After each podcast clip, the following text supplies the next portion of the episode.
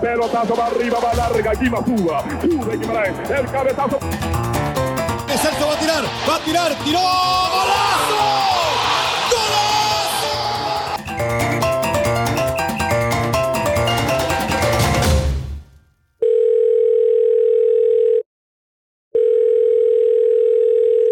Entonces, ¿qué pasa? ¿Qué, ¿Qué, pasa, Chel? ¿Qué dice? ¿Cómo van esas cosas ahí? Sí, todo traes aquí. Sigo sin cortarme el pelo. Sí, ya veo. Pero la rasuradora también, ¿no? Papi, eso se llama alopecia. No, ya no puedo hacer mucho por esa vara, el estrés. Bueno, para el próximo se pone el, el look que hizo aquel cuando se rapó todo, que clasificaron y se raparon todos, sí. bueno, bueno, bueno, en parte me, me dio gusto haberme rapado, porque significó que habíamos clasificado, porque fue en la concentración que yo dije, yo le dije a Gamboa, creo, a Gamboa, a Johnny, yo me acuerdo de cuatro, le dije, si clasificamos me rapo el pelo. Y Gamboa me decía, mano, se rape, ya que está costando que crezca. Pues, ya está costando, ya está fragilito la cosa, no se lo rape. Pero no le hice caso. Pero entonces por dicha clasificamos y ahí fue, que fue el que me peló ahí en medio de todo el mundo. Pero ya, ya, ya está en hora, ya, ya por dicha me creció bien. Bueno, bien no, pero me creció. Bueno, no, ahí sí, con un peine todo se arregla o con una gorra. Ese fue el día contra, contra Honduras, del cabezazo de, de Languía ahí al último minuto. Y eso fue ese día, que habíamos empatado con, con, fue con México en casa y luego teníamos que hacer un punto, ¿sí? Contra Honduras, que ya es para, para después no tener eh, nada que hacer en Panamá. Sí, claro, fue aquel partido que, que Kendall mete aquel cabezazo y, y Costa Rica clasifica para, el, para Rusia, sí, sí, claro. Rusia. Este, lo recuerdo. Yo no estaba, yo había sí había estado en el partido que jugaron contra México, aquel golazo de, de Marco Ureña, ¿verdad? De Ureña. Sí, sí, sí, eso fue el 1-1 acá. No, sí, me, acu me, acuerdo de ese partido, de, la, de ese gol de Kendall, porque estaba fuera. Las dos veces que ustedes han clasificado, aquel juego allá que fue contra Jamaica, ¿verdad? Eh, uh -huh. yo, yo estaba en China y, y después el partido este de, de, Honduras, yo estaba en la India, me parece. Pero. O sea, para la próxima eliminatoria va jalando, a sí. donde sea. Bueno, espero que abran los aeropuertos. Primero esperemos que abran los aeropuertos. A ver dónde va. Pero, pero sí, el tema acá es que, eh, sobre todo en la eliminatoria para Brasil, México fue a repechaje en esa eliminatoria. Correcto, sí. Teniendo una de las generaciones más buenas que ha sacado el fútbol mexicano. Ya para Rusia sí, sí entró directo, pero yo recuerdo bien porque eh, una vez conversando con, con, alguna gente mexicana, me hablaban un poco de lo que costó, eh, sobre todo hablando de, esa, de, ese grupo, de esa generación que fueron a Brasil y a Rusia, pero que además esa generación había sido campeón olímpica en Londres. Sí, sí, y yo creo, creo que mucha de esa base fue campeón sub-17, de aquella de Perú. Aquella que ustedes jugaron sub-17 en Perú, claro, uh -huh. sí, sí, correcto. Uh -huh. Entonces, lo, lo, que hablábamos aquella vez es que, ¿qué hacen las generaciones en CONCACAF o cómo hacen las generaciones en CONCACAF para crecer? ¿Cómo crecen esas generaciones para ser altamente competitivas. Y entonces yo les explicaba, bueno, es que el modelo de Costa Rica, después de, de la clasificación hacia Corea, Japón y hacia Alemania, ya a partir de ahí empezaron a salir muchos más jugadores de Costa Rica hacia afuera y que la maduración de esos, de varios de esos jugadores que fueron a, a, Brasil 2014 fue producto de que esa, esa generación, gran parte de esa generación, tanto es así que la generación del 2014 del equipo titular yo creo que el 80% estaba jugando afuera ya.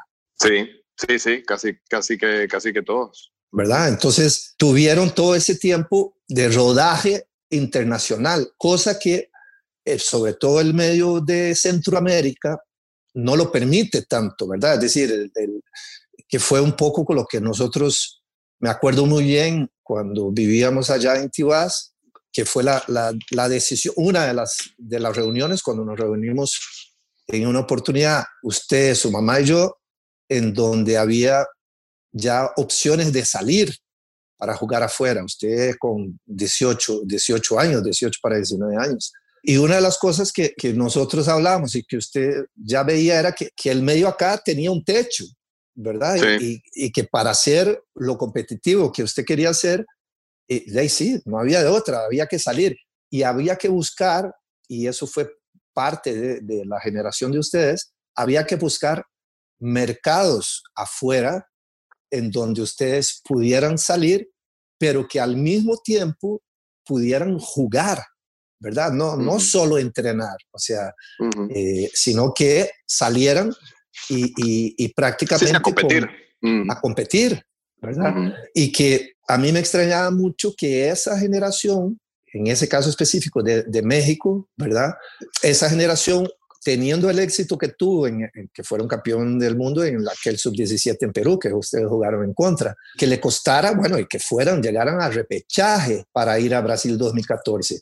¿Qué era lo que pasaba en el futbolista mexicano como tal para que no diera el paso que Costa Rica por A o por B este, pudo dar a un nivel altísimo en el Mundial del 2014, ¿verdad? Con, con, la generación de ustedes. Yo creo que hay varias, hay varias cosas ahí interesantes porque es verdad que a nosotros cuando llegamos a esa edad, digamos, de, de salir del nido, que nos tenemos que ir, hay muchos factores que nos motivan para irnos sobre todo la preparación de uno como jugador y cómo uno puede ser, cómo puede llegar a otro nivel. Lo que pasa es que aquí nos encontramos en un lugar que es México, que tiene todas esas condiciones para que los jugadores lleguen a ese nivel. Infraestructura, capacitación, conocimientos. Tienen montado toda una estructura para que precisamente dejar el talento ahí. De hecho, no es hace mucho que los jugadores mexicanos, de todos jugaban ahí. Casi que todos jugaban ahí. Entonces, por esa parte, nosotros, por una cuestión de necesidad, todos teníamos que, salir y, al final era lo que nos daba una ventaja competitiva en el área, de que todos salíamos bastante jóvenes y veníamos con una mentalidad de con una preparación y, y, en competiciones diferentes a lo que podíamos tener en Costa Rica.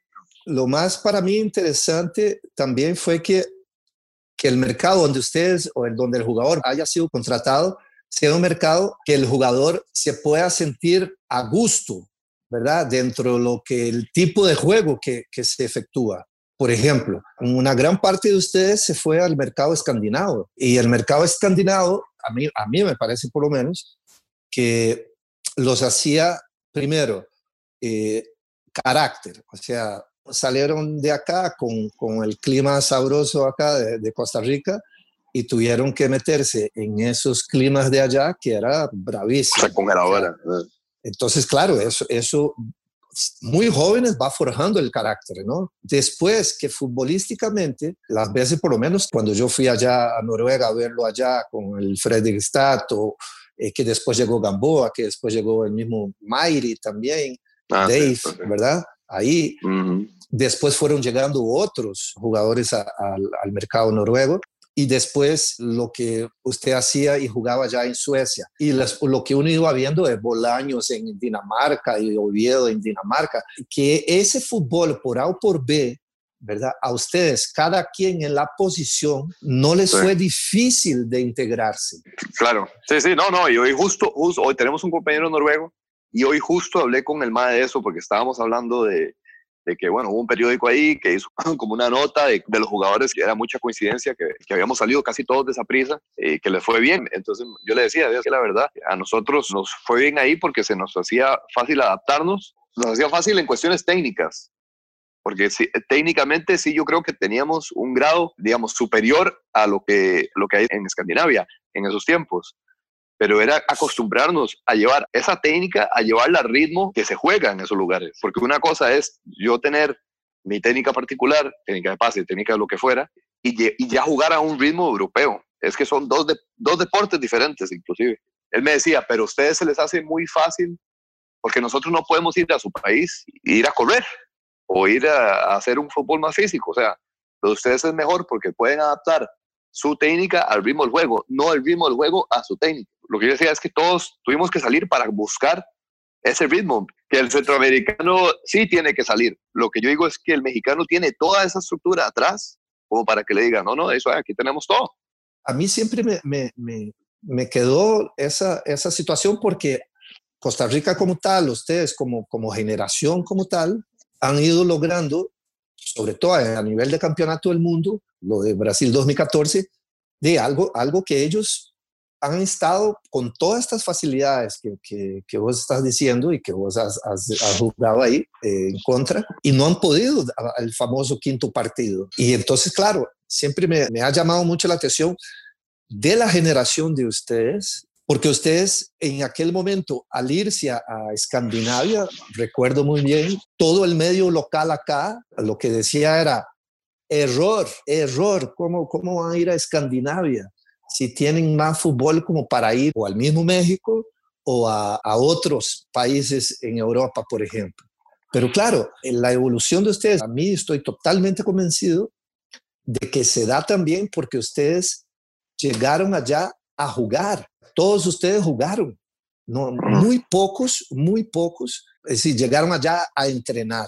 Tenían un complemento que era jugar.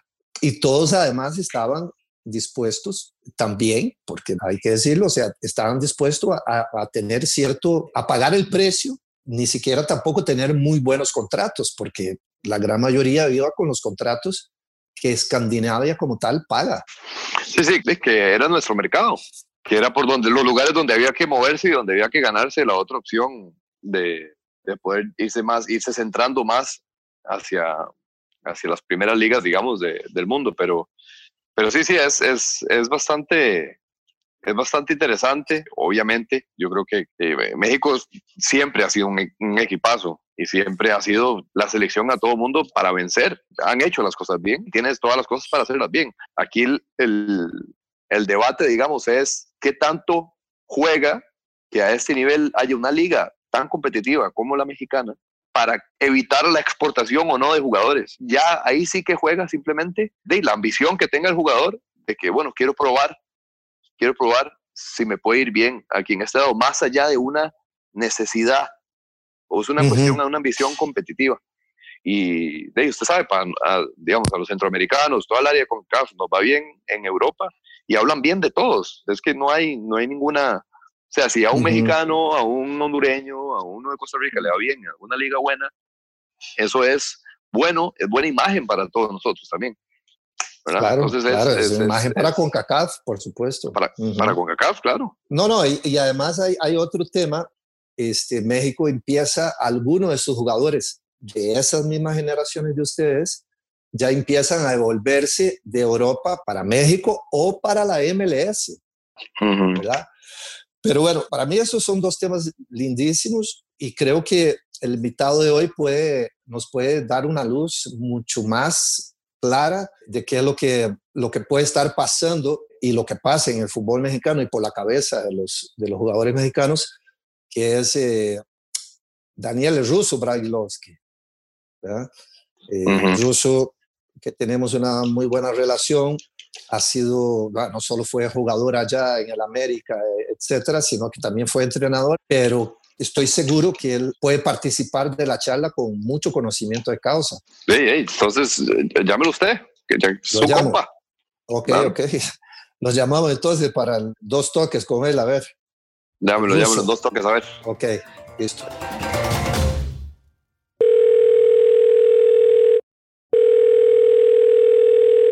Hola, Dani Russo, ¿cómo anda? ¿Todo bien? Bien, ¿y tú? Tanto tiempo. Sí, hombre, la verdad es que la última vez fue acá en eliminatorias, ¿no? Que, que viniste con, con, la gente, ¿cierto? Exactamente, que, que, nos acompañaste para el programa, sí, sí, me acuerdo. Sí, Estamos ahí en, sí, sí. en, una terraza frente a, al estadio, tratando... Hola, hola, llegué ya. Ah, bueno, llegó la figura, ya podemos empezar, Guima. Ahora sí, ya. a, lo, a, los, a los buenos hay que esperarlos siempre, ¿no? bueno, ¿Cómo, ¿Cómo andas, Celso? ¿Cómo está, Daniel? Gusto saludarlo. Bien. Bien, bien, bien. Todo, todo bien, gracias a Dios, todo bien. Oye, Dani, estábamos hablando con, con Celso sobre qué hace que, el, que una generación de jugadores muy importantes dentro de la historia de, del, del, fútbol de un país, ya sea la generación eh, de México que juega Mundial del 2014 y 2018, comparada con la generación de Costa Rica, eh, que son contemporáneos, ¿qué impidió en aquel momento al jugador mexicano salir de México para probarse más y para llegar a, para romper ese techo, ¿verdad? Que era la razón por la cual la mayoría de los jugadores de Costa Rica se fueron muy temprano de, Costa Rica. Mira, eh, primero mandarle, mandarte un saludo grande, Guima, a vos y a tu hijo, sabes que, los quiero mucho y los respeto muchísimo más todavía. Eh, es, definitivo que el futbolista mexicano se siente cómodo jugando en México. Eso es algo que podrá o no gustarle al mexicano cuando lo digo, pero es real. Y que acá el valor del futbolista también es muy alto y entonces se hace muy difícil que puedan llegar a jugar en cualquier país de Europa. Pero a la vez, cuando está la, oportunidad, yo creo que tienen que ir a picar piedra. No es fácil llegar a ningún lado del mundo cuando te vas de tu país. Y sobre todo Europa, que la competencia realmente es muy fuerte. Eh, tendrá que ver de repente y comparado con, países como, como, Uruguay, como Argentina, como Brasil, que, que, que, de repente los costarricenses están más preparados mentalmente para eso, para decir, no, yo me voy, trato, pico piedra y demuestro mi calidad. Pero uno dice, comparado con la generación de los costarricenses, uno dice, bueno, pero ¿por qué? Si los mexicanos salieron campeones en Chiclayo, en la sub-17, y la generación que jugó de Costa Rica, muchos de ellos sí se fueron y emigraron, y después, encima de todo, hicieron lo que hicieron, sobre todo, sobre todo hablo del Mundial de Brasil, porque muchos de los chicos que jugaron en aquella selección mexicana que salió campeona sub-17 no terminaron llegando ni a jugar en primera división. Y uno dice, tiene que ver con lo mental, tiene que ver con la cabeza, tendrá que ver con el proceso, porque aquí los procesos se cortan muy fácilmente. Acá eh, los chicos sub-17 son campeones y no hemos visto campeones en mayores, y hablo de, de chicos de 23 solamente en las Olimpiadas, lo hemos visto con el agregado de algunos este, jugadores mayores. Y tiene que ver con que no le dan continuidad, con que los técnicos posiblemente los que buscan son jugadores eh, mentalmente más preparados o no quieren arriesgarse porque los torneos son cortos acá, entonces no le dan la evolución que le tiene que dar al jugador joven, eh, cosa que sí se le debería dar, porque cuando uno quiere una selección potente lo que tiene que hacer es potenciarla. ¿Y cómo la potenciamos? En las ligas, dándole jugar o dándole juego. Y acá no se hace, no se hizo, eh, y se piensa más en potenciar el dinero de lo que le pueda llegar a servir eh, en todo sentido a la liga, a la economía del fútbol, a la selección, que en el futbolista que puede ir creciendo y que para mi gusto se termina cortando el proceso después de los 17, porque no hemos visto campeones, hasta llegar a la selección mayor. Y por eso luego en la selección mayor se sufre y se sigue hablando del quinto partido. Cuando, y no es que hagan comparaciones, pero es real, nadie daba un peso por eh, la selección tuya, Celso, la que viajaron a Brasil porque jugaban con tres campeonas del mundo, y de repente terminan siendo primeros en ese grupo. Entonces, también lo mental juega, también las ganas juega y también la demostración ¿no? de muchas de las cosas que el futbolista quiera llegar a dar a su selección.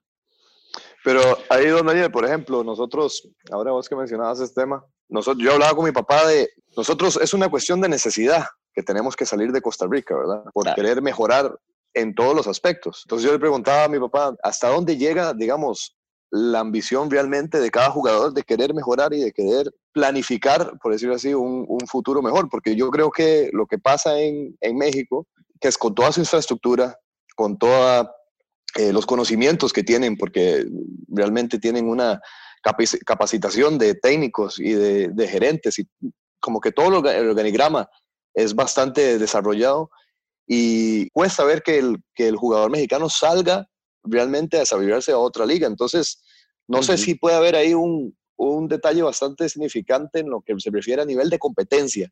No digo que la liga mexicana sea competente, lo, lo es, por supuesto, pero no sé si tal vez ese punto, digamos, de comodidad eh, puede jugarles un poco en contra a la hora de jugar a un nivel internacional. Tocaste dos puntos que para mí son claves, y vos conocés del fútbol mundial y has jugado contra México muchas veces. Uno, punto uno, la tranquilidad económica, porque los futbolistas empezamos a jugar o jugamos porque nos gusta, pero en realidad lo que queremos es asegurarnos un porvenir para nosotros y para nuestras familias, los que continúan. Y la, carrera es muy corta. Y hay, y hay países que te brindan la oportunidad de poder ganar mucho dinero. Hablo del hoy, no de mi época, eh, como es México, y acá sí ganan mucho dinero. Entonces vos decís, juntás esto con lo otro que decías de la comunidad, de la tranquilidad, de estar en tu país, de sentirte cómodo, de estar bien, ¿para qué cambiar todo esto? Y ahí es donde entra lo que yo digo personalmente, que es la parte mental. Quiero destacarme, quiero ser mejor que otros, quiero probarme con otros que son mejores, entonces arriesgo un poco de dinero, me la juego, voy por eso, voy por, por dinero también, por supuesto, pero por fama, por destacarme, por crecer, por ser más ambicioso, y hablo solamente ahora en la parte deportiva, porque ambiciosos en el dinero lo son todos, y todos quieren ganar dinero, pero ¿hasta dónde priorizamos una y la otra? Y ahí le anexo lo que significa el fútbol mexicano. El fútbol mexicano históricamente, y lo he dicho muchísimas veces y lo voy a seguir reiterando, siempre ha puesto en primer lugar la parte económica, la deportiva. Siempre y desde siempre. Y no creo que lo vayan a cambiar. Y lo siguen pensando. Entonces, cuando vos priorizás desde arriba, desde los dueños, pasando por los directivos, la parte económica a lo deportiva, vos le generás al deportista un pensamiento similar al tuyo, porque yo entro en ese juego y entro en esa liga. ¿Y por qué no voy a ser parte de eso? No sé si me, logro explicar que al fin y al cabo todo, todo esto termina generando lo mismo para todos, que lo primero que se piensa es en la parte económica y después en la parte deportiva.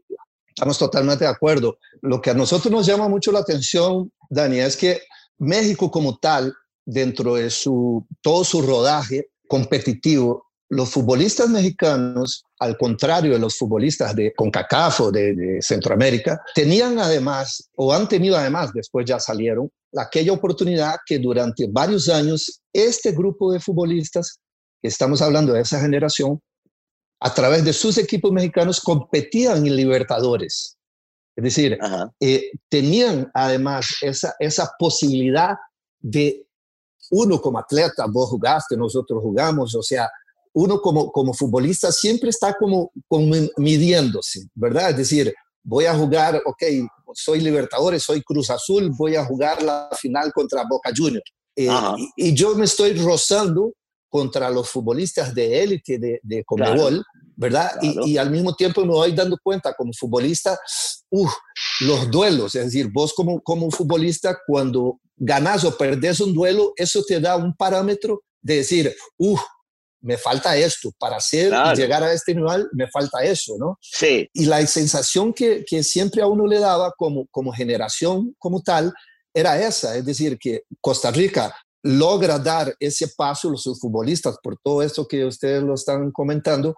Y además hay otra cosa que una vez se la oía a Celso hablar de que uno de esos jugadores llegó en una fecha FIFA, llegó al, al medio tiempo y dijo, hey, ¿Qué pasa aquí? Yo no puedo regresar a mi equipo en Europa perdiendo. ¿Entendés? Ese carácter competitivo, ¿verdad? Que vos lo, lo agarrás jugando eh, afuera, eso también va haciendo que una generación, sobre todo estamos hablando de selección, una, una generación, uno como entrenador, vos cuando estuviste ahí también como entrenador, te, te vas dando cuenta, ¿verdad? De cómo eso va creciendo en, en, tus, en tus jugadores o en los jugadores.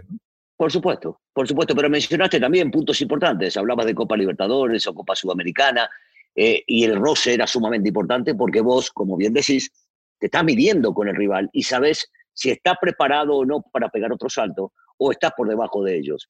Y México competía contra los sudamericanos. México llegó a finales de Copa Libertadores. México llegó a ganar Sudamericana con Pachuca. Entonces uno dice, había competencia, está bien. Y vuelvo a lo mismo ¿Por qué se dejó de jugar?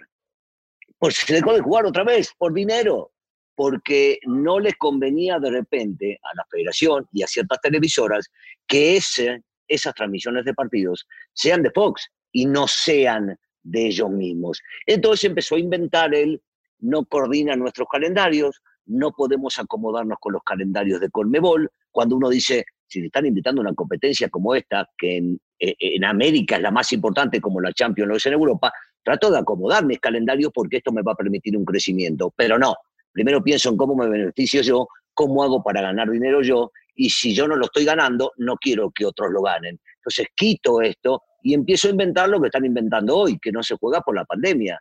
Este torneo que querían hacer con los americanos, que yo no digo que sea malo, porque ha crecido el nivel del fútbol en Estados Unidos, pero a ellos les, les va a redituar económicamente muchísimo dinero porque las transmisiones van a ser de ellos, porque los partidos van a ser elegidos de los equipos que ellos quieran que se jueguen. Y entonces tratamos, por un lado, de volcarlo a este lado, que tenemos y ganamos muchísimo dinero, porque la realidad es que deportivamente le conviene más al fútbol americano que al fútbol mexicano competir o hacer una liga entre ellos, ¿estamos de acuerdo? Porque la liga mexicana es mucho más poderosa que va creciendo la americana, sí, pero económicamente ¿a quién le conviene más? Muchísimo más le conviene a México. Y entonces regreso a lo mismo que hablábamos en un principio. Se prioriza el dinero. Cuando se prioriza el dinero y no lo deportivo, nos van metiendo a todos dentro de exactamente lo mismo, de lo que ellos quieren, porque así se manejan, y si no me gusta me tengo que ir a jugar en otro lado. Por eso digo que la ambición del futbolista sigue estando. ¿eh? El futbolista mexicano es sumamente competitivo y quiere ganar. Se tocó dirigir acá y lo sabés, Guima.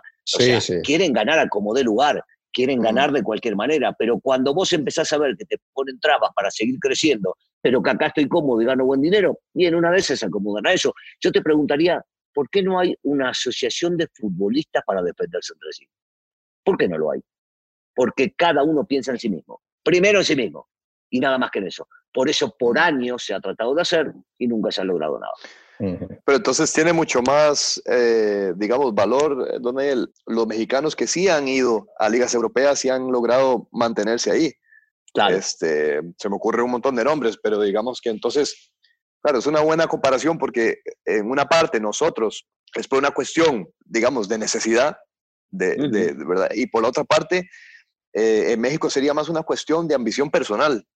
Sí. Que, ¿verdad? Que no busca la otra parte, ¿verdad? Entonces ahora me parece muy interesante porque, bueno, selección que tiene México ahora en este momento, precisamente ahora tiene referentes internacionales y tiene gente casi que, casi que en todas sus líneas que vienen de una competencia eh, europea internacional de, de buen nivel. Y entonces por eso es, yo creo que esta eliminatoria por eso va a ser eh, también bastante, bastante interesante por eso. Sí, vos, hablabas en un principio del tema de, de la necesidad y yo digo, que la podemos ligar al hambre también. Digo, a nivel personal, yo, yo lo puedo comentar, no me gusta hablar mucho de mí, pero es un buen ejemplo para esto que estás comentando, Celso. Eh, eh, yo venía de una familia que comíamos salteado, como muchos de la gente que nos metimos en el fútbol en Sudamérica. Pero tuve la, la, fortuna de que Diosito me tocó con la varita y jugaba bien al fútbol. Entonces, tuve que irme a los 16 años de mi país a otro país para poder agarrar y ganarme un lugar y tener que comerme a esa edad de no salir de noche, de no andar con mujeres, de cuidarme más de lo que tenía que cuidarme porque mis, amigos salían a los 16, 17 años. ¿Para qué? Para ganarme un lugar y para ganar dinero y para poder comer y para poder ayudar a mi familia. Yo tenía esa ganas, tenía esa ambición. Y después uno va creciendo, pero tiene que ver también con cada uno o con lo que te permita el medio para poder llegar a hacerlo. Vuelvo a insistir y esto lo llevo a México. Hoy en México ganan muy buen dinero. Y entonces muchos dirán, ¿y para qué me voy a arriesgar si acá estoy cómodo, si acá gano bien y tengo que ir a pelear por un lugar en un país que desconozco. Hablando de eso que estás tocando, Russo, es, una vez reunido con un grupo de jugadores de esa generación de Celso, yo les, les comentaba, ¿no? Eh, creo que fue en, una de esas concentraciones previo a un partido de ahora del Mundial de Rusia. Entonces estaba un, un pequeño grupo ahí, yo les decía, ustedes tienen que darse cuenta del peso a nivel histórico de lo que ustedes han hecho, así como la generación mía, ¿verdad? De los que fuimos a Italia 90 eh, y logramos el fútbol en Costa Rica después de eso cambió totalmente, totalmente. Que el peso histórico de lo que ellos estaban haciendo eh, no podía quedarse cuando ellos ya se retirasen. Es decir, si se iban a regresar a Costa Rica o no, algunos o otros no se regresaran, pero desde donde estuvieran, tenían que incidir en alguna cosa para que el fútbol del país como tal, ¿verdad? Eh, pudiera seguir desarrollándose con las cabezas de, esta, de estos jugadores que ya vivieron otra cosa. Que eso, por ejemplo, eh, en México, este, Daniel, yo tampoco lo veo mucho, ¿no? Es decir, los, los eh, toda esta generación previo a esta de ellos, ¿verdad? Eh, pero, qué sé yo, eh, Pardo, ¿no? Este, está involucrado en, algo de peso en el fútbol para cambiar algunas cosas. y así nos vamos. Uno vio que ahora Rafa, Rafa Márquez estaba en el Atlas, ¿no? Haciendo también un trabajo ahí. Sí, pero, pero se va a ir a Europa. Ah, ok, ok.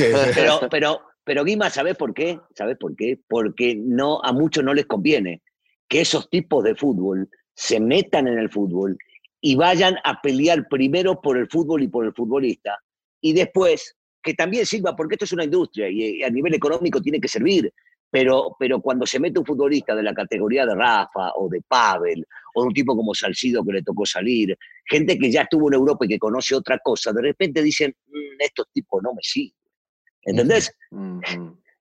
yo, yo, entiendo lo que decís vos y estoy de acuerdo con vos, somos prácticamente la misma generación. O sea, a mí, la gente que me dejó cuando yo llegué a, empecé a jugar al fútbol, me fui creciendo, me ayudó a entender que ellos se sacrificaron para que nosotros eh, agarremos algo que habían logrado y que nosotros debíamos hacer lo mismo por la generación que venía después. Y entonces se fue trasladando de uno a otro y se van consiguiendo logros y se van consiguiendo cosas. Cuando a vos no te dejan nada o no quieren dejarte nada o impiden que dejes algo, entonces a quién le importa. Es pasar de largo, llenarte los bolsillos, dejar de jugar o dejar de entrenar o dejar de hacer lo que tengas que hacer y hasta ahí llegaste. Por eso, el fin común no es el mismo. Acá cada vez que llegan los mundiales se infla el globo. ¡Oh, que México! Y que vamos, y que nos pintamos, y que la selección está para esto y está para lo otro, y no sé cuándo. Terminó el mundial y les importa un cuerno. ¿Por qué? Porque hay que vender. Y porque hay mucho consumo durante el mundial y porque México, gracias a Dios, lleva a muchos mexicanos a los mundiales y anima, y hablo de la parte de afuera, el tema del Claro, claro. Sí, y, aquí, aquí nos lleva también a, a otro tema que es, ok, estas generaciones va llegando un momento que, por ejemplo, en el caso de, los jugadores mexicanos, algunos de ellos o varios de ellos han escogido regresar acá, a este lado del charco, pero regresan a la MLS, ¿no? Es decir, ¿qué, qué, dentro de tu óptica, porque eso es un tema que muchos jugadores de, Costa Rica en este momento, muchos de diferentes edades, están en la MLS, ¿no? Y para Costa Rica eso sigue siendo una buena plataforma de desarrollo para, para los jugadores. Eh, pero en el caso específicamente, ¿qué es lo que para ti vos ves que la MLS puede o no agregar a ese jugador que ya estuvo tamaño, tamaño rato jugando competitivamente afuera y en vez de regresar a México ir a la MLS? Aparte del, del factor económico. Mirá, mirá, yo, yo, creo que tiene que ver, por supuesto, hablamos, Guima, y lo, conocemos los tres, el factor económico es sumamente importante, pero yo creo que la tranquilidad eh, de poder vivir en un eh, lugar organizado. Eh, mm. porque también se han ido desde aquí, desde México, hacia la MLS, han elegido ir, bueno, desde técnicos, como es el caso de, de Almeida, hasta jugadores que se acaban de ir, como Pizarro, jovencito, como Pulido, jovencito, que vos decís, estaban ellos pensaban en crecer o ellos querían proyectarse a Europa, por lo menos por lo que decían. Pulido había estado en Europa y regresó a México. Entonces vos decís, ¿qué tiene que ver esto? Bueno, yo creo que, que también el agregado a lo económico tiene que ver con la parte de la tranquilidad familiar, de una forma de vida, de que ellos escucharon o amigos le contaron o de los tantos viajes que tuvieron, saben de que van a vivir de una manera totalmente diferente y el agregado es con lo deportivo, sin presión. Hoy por hoy, salir de México para ir a jugar a la MLS es jugar menos presionado con el día a día de lo que se comenta, de lo que se habla, de que si rinde o no rinde, de que hizo un gol o lo falló. Entonces hay comentado de eso durante semanas sobre el mismo tipo porque juegan un equipo importante. Y en la MLS hoy por hoy eso se resguarda un poco más, se cuida un poco más o todavía eh, no aprendieron lo que se hace a cabo en muchos lugares este, a nivel periodístico de agarrársela con uno y matarlo durante un tiempo porque falló un gol o porque rompe penal o porque de repente salió con su mujer a comer o su novia a cenar. Y vamos sobre eso. Yo digo, vamos, me agrego porque estoy trabajando en televisión, pero este, se meten mucho con la vida personal. Creo que en Estados Unidos no, y eso les da la tranquilidad de poder vivir de otra manera. Creo, eh, insisto, Dima, es, es mi parecer, posiblemente esté equivocado. No, no, claro, claro, claro, eh, los de todos, estos al final son, somos tres, tres opiniones, ¿verdad? Este, Lo que sí, no sé cómo lo ve usted, don Daniel, si al final esa búsqueda, digamos, de esa comodidad, ¿no cree usted que hace el filtro todavía mucho más reducido de jugadores que puedan competir y ser exigidos al máximo? 100%, 100%. A ver, Celso, eh, a vos te tocó jugar en, la selección y, dieron uno de los mejores espectáculos que, que les tocó dar eh, en el Mundial de Brasil. Y, y, vos igual seguís queriendo más y seguís buscando más. Son uno de los jugadores, si no creo que el, que más partidos internacionales tiene con su selección, o estás por ahí a tres o cuatro, una cosa así. Y, jugando la posición que jugás, eh, digo, hiciste veintitantos goles, y vos seguís queriendo más, porque vos también podés estar en una posición como de decir, ah, me voy para casa, o estoy con mi familia, o regreso a mi país, o busco una liga un poquito este, así o así, y no, y siempre querés un poco más. Bueno, ya ahí pasa más que por la personalidad de cada uno. E, el amor propio que tenemos, las ganas que tenemos, el, el, no desubicarnos y siempre pensar de dónde venimos. Porque muchos lo perdemos, porque los futbolistas somos de eso, de, perder el piso en algún momento, y si tenemos la suerte de que tenemos un cable a tierra, un buen técnico, un buen amigo, o tu esposa, que te ubican, decimos, bueno, eh, ya, ya me acomodé, ya estoy viendo la cabeza y tengo que saber de dónde salí para hoy no desubicarme otra vez, yo, yo creo que tiene que ver mucho con el, con el personaje en sí, eh, con, con, con, cada persona, eh, desgraciadamente, y todos, o afortunadamente, todos somos diferentes. Dani, ese, ese cierre tuyo estuvo fantástico, porque te queremos agradecer tremendamente porque ya estás casi que amarrándote los tacos porque ya te toca. ya te toca. yo, te agradezco, yo no cortaría esta charla porque esta es una charla futbolera, esto no es de periodistas. No la cortaría. Te agradecemos mucho, Dani. Tendrá que haber un segundo tiempo en algún momento de esto, sin duda alguna. Sí, sí, sí. Y, y nosotros nos, seguimos debiendo una reunión, una buena cena para, para seguir hablando de fútbol lo sabes, eh, Guima, digo, eh, eh, tu hijo es de otra generación, pero te respeto mucho, sabes que, que, te aprendo mucho cada vez que hablamos de fútbol y a mí cada charla contigo me sirve mucho. Celso, te deseo lo mejor en tu vida, en tu carrera, tenés un papá de lujo, de lujo, no en lo futbolístico, sino como persona, así que ojalá, ojalá podamos volver a encontrarnos ya cara a cara. Claro que sí, abrazo, Dani. Muchas gracias. ¿eh? Gracias a ustedes. Que estés bien. muy Saludos ahí. Chao. Hasta luego. Bueno, quedamos entonces, Chel. Ok, listo, para entonces. Bueno, Chel, eh, entonces este, ya tenemos al ruso ahí listo para un segundo tiempo en algún momento. Hay que, hay que pendiente.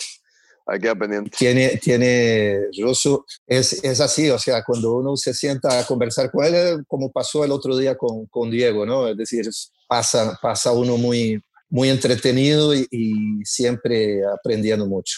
Así que... No, bien, bien, es una, una visión de, diferente, ¿verdad? De, de, lo que podemos eh, percibir a veces también. Es bueno eso, ese contraste de las dos, de las dos realidades que vivimos. Claro, claro, porque a veces uno, porque también a veces uno, uno magnifica mucho ciertas realidades que, que, que cuando uno ya las conoce o las ha vivido o, o las conoce a través de una persona, uno dice, suave, suave, sí no estamos tan mal, ¿no?